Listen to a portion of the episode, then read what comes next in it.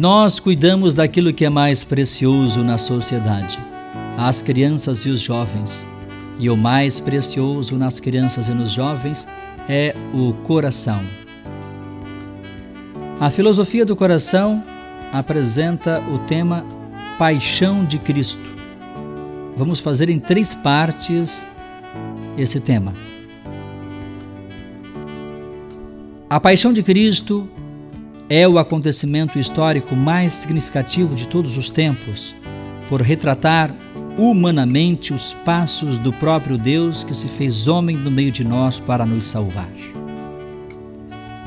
Se olhamos sob o ponto de vista humano, ela nos faz refletir sobre o sentido da nossa própria existência, de nossas fraquezas e limitações.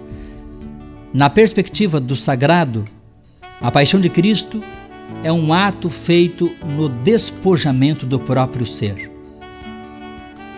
Abre aspas.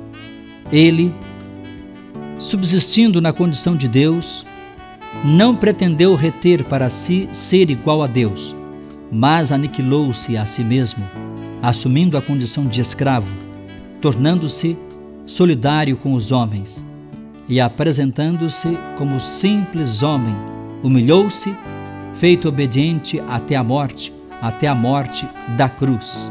Fechar aspas. Filipenses 2, 6 a 9. Cada passo de Cristo em direção à paixão tem um rastro de amor deixado no caminho percorrido.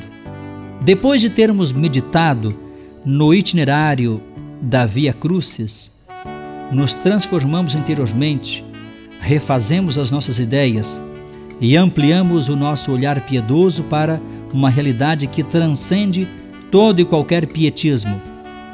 Não adoramos Cristo porque ele exige de nós alguma coisa, mas por ser uma obrigação nossa, um ato de humanidade e uma forma concreta de reconhecer o seu amor para conosco. Muitas vezes participei da encenação da paixão de Cristo eu mesmo já fiz o papel de Cristo.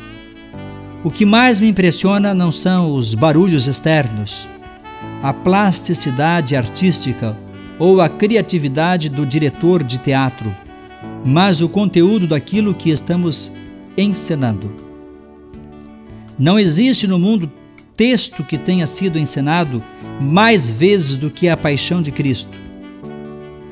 Não fiz nenhuma pesquisa, falo mais por dedução. Na Sexta-feira Santa se revive a paixão de Cristo no mundo todo.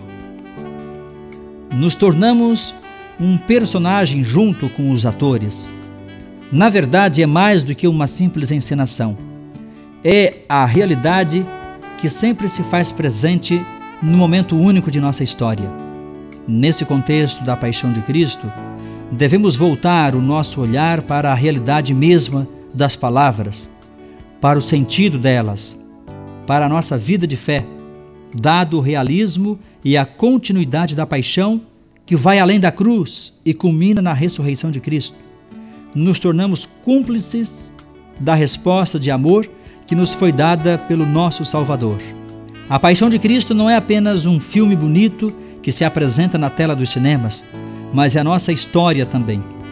Onde está Cristo, lá estamos nós, pois a nossa salvação passa por Cristo. Não devemos olhar a realidade da paixão apenas como um fato histórico, mas como um acontecimento real onde a nossa vida está intimamente implicada.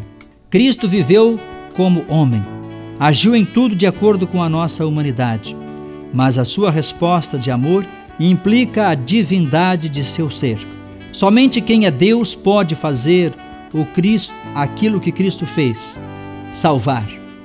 Se o crucificado é Deus, então estamos diretamente comprometidos com Cristo e sua vida, portanto, com a sua paixão. Na paixão, o amor é evidente, escancarado, sem meias palavras, direto, responsável, verdadeiro, profundamente humano e totalmente voltado para o bem do outro, para o nosso bem. O amor de Cristo é incondicional, transcendente e transcende todas as realidades fazendo-se presente em nossa vida gratuitamente. A filosofia do coração é o pensar que une as razões da mente com as razões do coração.